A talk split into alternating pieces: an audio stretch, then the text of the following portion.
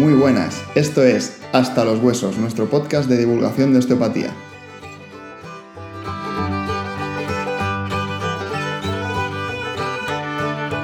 ¿Cuál es el objetivo de este podcast? Queremos abrir la osteopatía, explicar un poquito lo que hacemos, de dónde venimos, a dónde vamos y las ramificaciones que ha tomado la osteopatía. Vuelvo a estar con Alex y Andrés aquí en nuestra sede de Hospitalet para retomar el podcast donde lo dejamos el otro día. Estábamos hablando del tema de las limitaciones del tratamiento. Os dejamos con la grabación de la conversación donde la dejamos. Muchas gracias y esperamos que os guste. En anteriores episodios, En cualquiera, en cualquier em, patología, tenemos algo que decir, ¿eh? Quizá no seamos el, profesional que más lo ayude. Por ejemplo, yo este verano he tenido dos o tres pacientes de cáncer. Y mm, evidentemente yo no le puedo ayudar a que se cure el cáncer. Pero, por ejemplo, en las intersesiones de quimio, le ayudaba un poquito con su síndrome tóxico. Y a la siguiente quimio tenía menos náuseas, tenían menos problemas. Por ejemplo, entonces, como profesión, pues lo mismo que un oftalmólogo tampoco va a tratar el cáncer, un osteópata no va a tratar el cáncer, pero sí que puede ayudarle. claro, porque esto es un claro ejemplo lo que tú me dices de una limitación, pero que nosotros podemos tratar siempre informando bien al paciente, decir, yo, mi objetivo va a ser que tú te encuentres mejor, pero como tú bien has dicho, yo no te voy a curar esto. Yo puedo ayudarte, puedo llevarte de la mano a que tú te sientas mejor, pero no voy a curarte esta patología. Tú, por ejemplo, Andrés, cuando encuentras estas limitaciones, cómo, ¿cómo lo haces? ¿Qué tipo de limitaciones te has encontrado que creas que sí que puedes ayudar, que sí que puedes tratar? Claro, el tema es que eh, siempre hay un sustrato de base en cualquier... Es que decir, el paciente viene por un cáncer, no. O sea, hay un tumor que se ha desarrollado, hay un proceso biológico que se ha desarrollado en esa persona, pero esa persona tiene una historia detrás y tiene otras afectaciones y tiene un terreno sobre el cual podemos ayudar siempre y cuando respetemos esa biología. ¿sí? Hay que acompañarlo, hay que explicarle al paciente, obviamente. El tratamiento tiene un coste que el tratamiento osteopático, pese a que lo paga la persona, yo creo que es bastante eficiente. ¿sí? Es decir, intentas hacer pocas sesiones, intentas acompañar, intentas ayudar, puedes dar consejos de hábitos de vida saludables que obviamente no van a curar ese cáncer, es decir, jamás ningún osteópata le va a decir al paciente no hagas quimioterapia, sigue los- las indicaciones de tu médico y yo voy a intentar ayudarte. Lo mismo en patología autoinmune. ¿sí? Si, si me permites añadir, es que la misma palabra tratamiento viene de trato. Exacto. Y si le damos un poquito la vuelta a la palabra trato, eh, si uno es honesto y le dices, em, vamos a una lumbalgia, no vamos a llamar al cáncer, que el cáncer No, creo no. que hemos ido un poco lejos con el tema del cáncer, porque al al final aquí es un acompañamiento y, y aquí somos un profesional secundario a esto, ¿no? Pero por ejemplo, una lumbalgia. Hace ocho años que me duele la espalda y, y quiero volver a andar en bici. Mm, yo últimamente lo estoy usando y me está resultando bastante bien para conseguir una buena relación con el paciente. Le digo, nos ponemos como objetivo que tú vayas en bici, no quitarte el dolor. Llevas ocho años, llevas tres médicos, tres traumas, 500 fisios, ¿no? Yo soy el segundo osteópata que visitas. mm, Vamos a rebajar las expectativas. Vamos a, a ver si conseguimos que puedas en tres visitas montarte la bici en un cuarto de hora Sí. con una sintomatología relativamente soportable. ¿Te parece? Vale. Y, lo, y tenemos ese trato verbal, ¿no? Danos a la osteopatía, a ti y a mí, tres visitas, a ver si te puedes montar en bici. Y con, eso, y con esos objetivos realistas y honestos, acostumbra a funcionar esa relación. Y esta relación, cuando la quieres iniciar, quiero decir, cuando el paciente entra por primera vez en tu consulta, para ti ya en el primer día lo marcas, ¿tú cómo lo haces el primer día que te entra alguien por la puerta? Que me diga, De entrada no. si a mí alguien me pregunta, oye Manel, voy a ir a ver a Alex, ¿qué es lo que me tengo que esperar? ¿Qué le digo? Buah. Pregunta densa, ¿eh? Eh, importante. No lo sé. Nunca lo sé. Nunca lo sé. Wow. Mm, hay gente con la que creo que podría funcionar y no funciona, y hay gente con la que no daba un duro y ha funcionado. Ayer mismo me llamó una señora dándome las gracias. Y, y eres una persona, una persona que honestamente pensaba que iba a perder, que no iba a volver en la segunda visita. ¡Wow! ¿Y cuál es la diferencia? No lo sé, porque mi actitud acostumbras en la misma. Pero mi manera de entender el proceso o la disfunción del paciente, pues a veces es correcta y a veces no. Volvemos a lo del artesano. La percepción individual aquí es fundamental y a veces yo no soy el osteópata de ese paciente.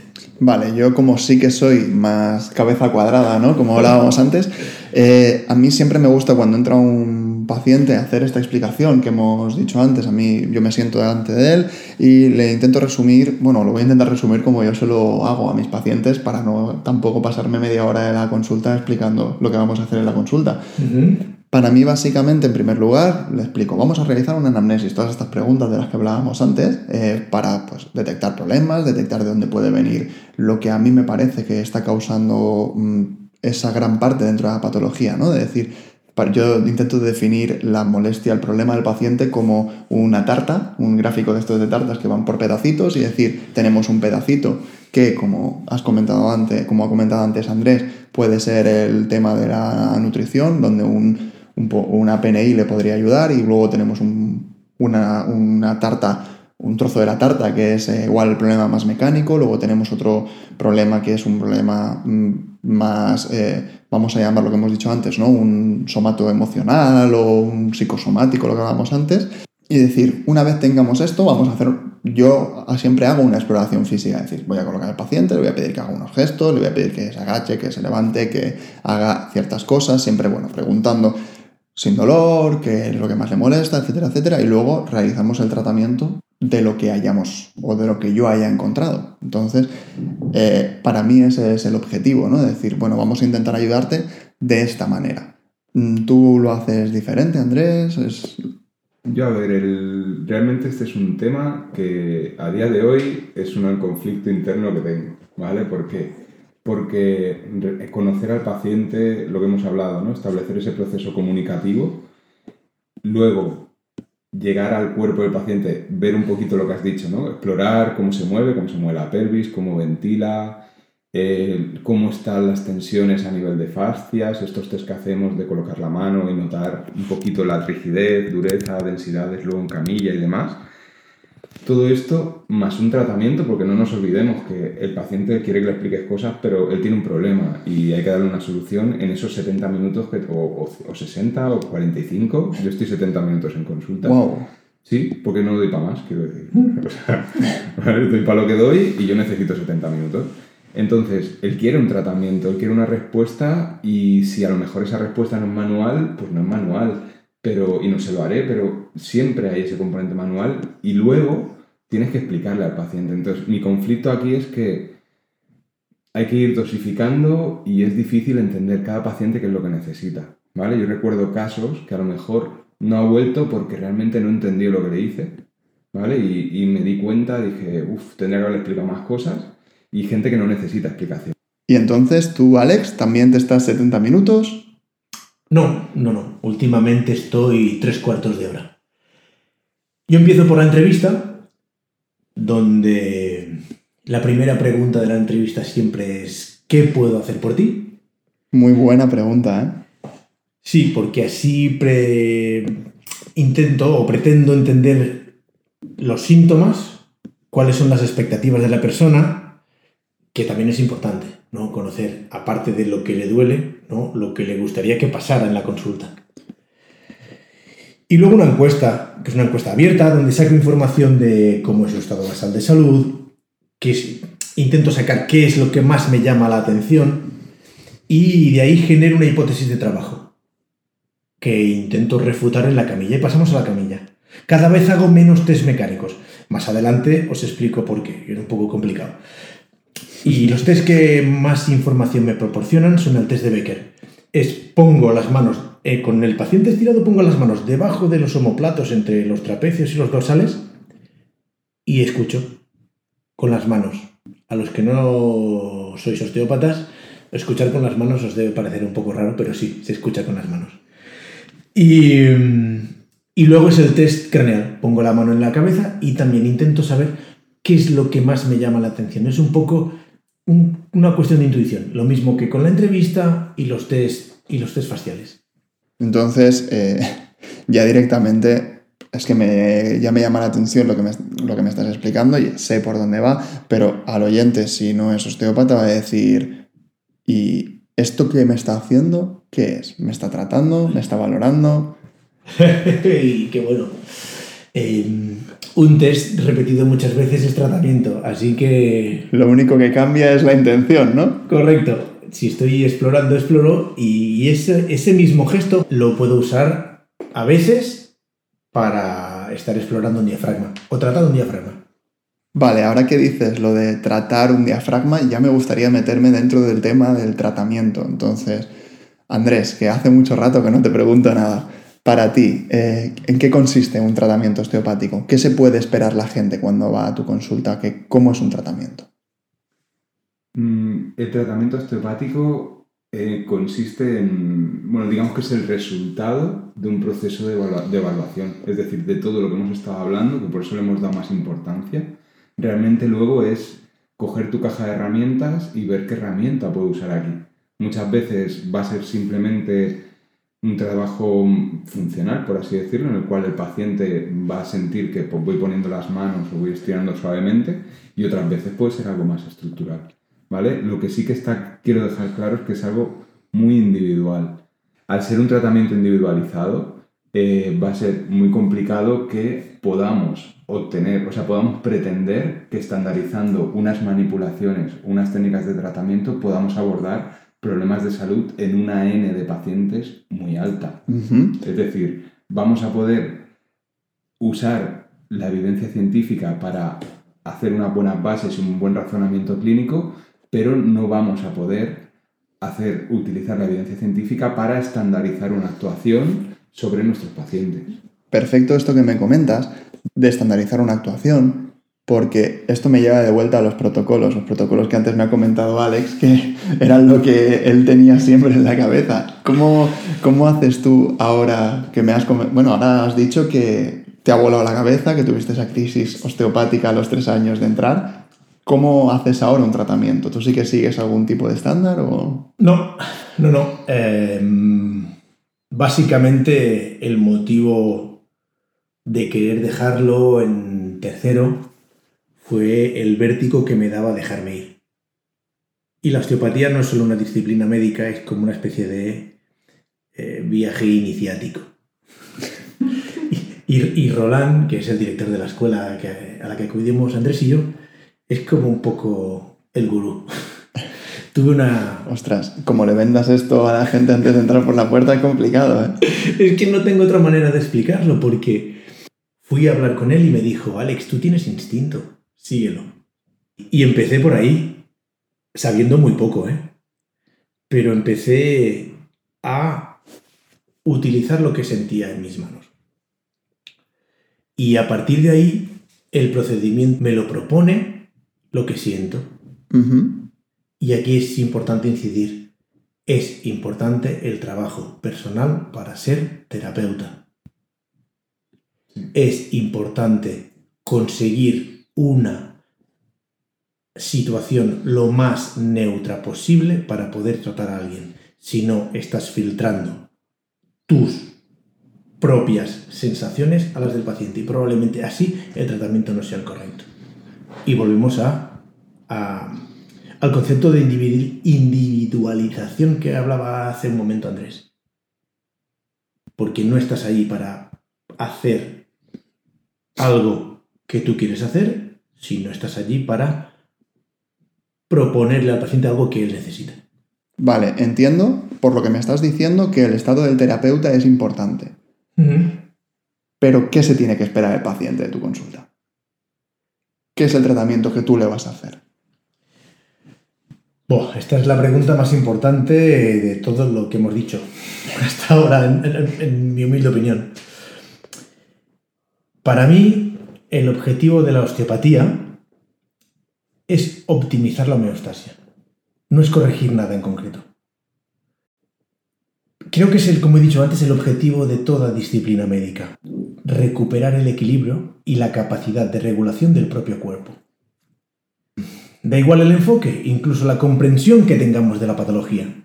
Si al final, voluntaria o involuntariamente, conseguimos que el cuerpo se regule, ¿sanará? Hace un tiempo cursé un posgrado, el de embriología de Marc Damoso. Es un tío espectacular. Espectacular ese tío. En su curso entendí o creí entender que es el MRP. MRP son las siglas de movimiento respiratorio primario. Y al final resulta que ese movimiento que se puede sentir en el cuerpo es la expresión de la homeostasia. O al menos es lo que él propone en su curso. Para quien no sepa lo que es el MRP o no esté familiarizado, el movimiento respiratorio primario es en principio un movimiento que realizan todas las células de nuestro cuerpo que no tiene nada que ver con lo que llamamos respiración voluntaria. Es otra cosa completamente distinta. Es que ese movimiento tiene muchas hipótesis de por qué se produce.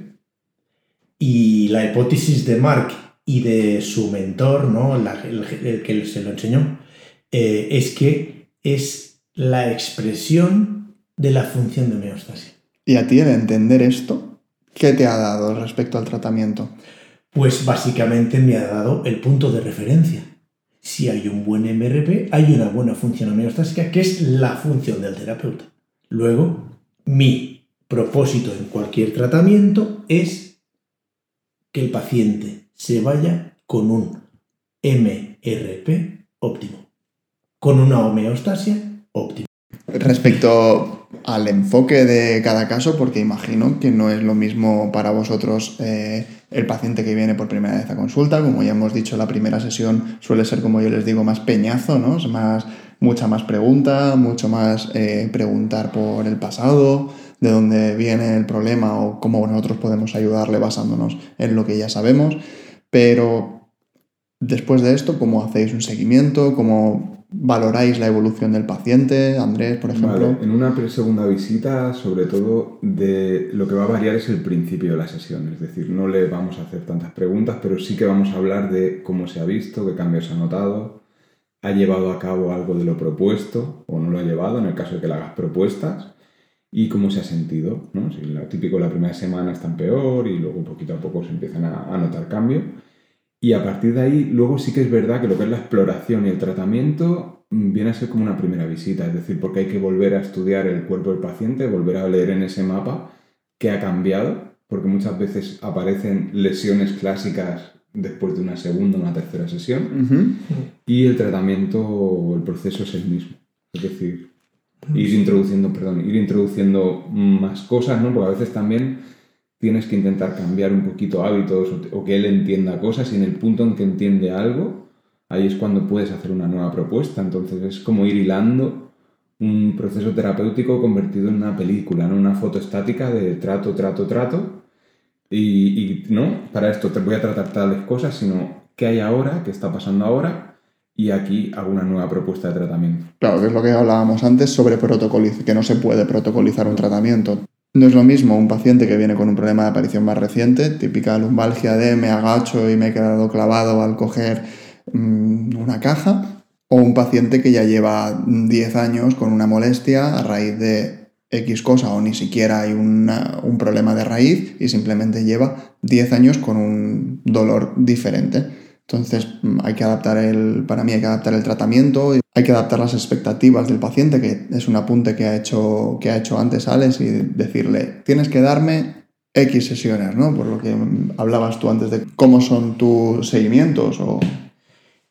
Es que mm, es a partir de, de la experiencia que uno empieza a entender mis capacidades o mis habilidades, o mi caja de herramientas, como ha usado Andrés, que es muy buena esa es buenísimo. Mi caja de herramientas, que es lo que yo he aprendido hasta ahora, de esa caja de herramientas, que es lo que le puedo ofrecer. Uno empieza a estar más seguro de lo que tiene y de lo que puede ofrecer. Y a partir de ahí le puedo proponer un trato. ¿Proponer un trato a qué te refieres? el tratamiento es algo dinámico. No. Hay tantas variables que uno no puede asegurar el pronóstico y los resultados. No los puede asegurar. Al menos yo no puedo. Yo no sé si vosotros podéis. No. Luego, em, el paciente tiene que poner un poquito de su parte en el sentido de confianza y comprender que esto es un proceso dinámico. Luego, ese es el trato. La típica pregunta, ¿no? De, ¿y esto cuántos días voy a tener que venir? ¿no? La, fantástica bola de cristal que tenemos todos los terapeutas de eh, me pongo delante del paciente, lo miro a los ojos y digo, yo con dos sesiones te voy a sanar, ¿no? Es lo que, lo que están deseando escuchar. Andrés, eh, ¿a ti te ha pasado lo de...? Yo a este nivel lo que te puedo decir es que, o sea, una- lo que hay que entender es el proceso en el que está el paciente. Es decir, no puedes pretender que me duele la espalda desde hace 25 años que con dos, tres sesiones lo consigas. Es decir, si te viene un paciente que lleva esos 25 años, lo que no vas a hacer es hacer sesiones muy seguidas para obtener una mejoría. Ahí hay una huella neurológica, ahí hay una huella metabólica y ahí no puedes pretender hacer una manipulación o, o meter algo que vaya a cambiar algo de forma rápida, ¿vale? En cambio, en procesos más cortos, en procesos más tal, pues haces una aproximación mucho más a corto plazo. Pero, y lo que quería añadir también, esto pasa que, aparte de osteopatas, somos fisios enfermeros y yo trabajo en un hospital y para mí el cambio más importante que me aportó la osteopatía respecto al trabajo en el hospital es poder llegar a explicarle al paciente que se ha roto una pierna, que le han operado y que está en un proceso de recuperación, no ir a curarle ya, ahora mismo, sino mira, estás en un proceso que va a durar un año, ¿vale? Y vas a estar un mes y pico conmigo sin poder caminar, vas a estar dos, tres meses de recuperación y luego vas a estar un año hasta que esos problemas vasculares... o lo que decimos de ajustar las expectativas y darle una visión realista al paciente, ¿no? De decirle, yo lo que quiero conseguir contigo es esto, eh, vamos a pasar por X fases, vamos a tardar tantos días y esto es mi forma de acercarme al problema. Siempre vamos a intentar que sea la forma correcta o siempre va a ser la forma que creamos que más va a ayudar al paciente, aunque a veces, por desgracia, pues mm, no lleguemos a todo lo buen puerto que nos gustaría, ¿no? pero creo que este es un tema ya bastante intenso, así que me parece que lo vamos a dejar por hoy y nos vemos en siguientes episodios. Muchas gracias. Muchas gracias a todos. Con ganas de más. Hasta la próxima.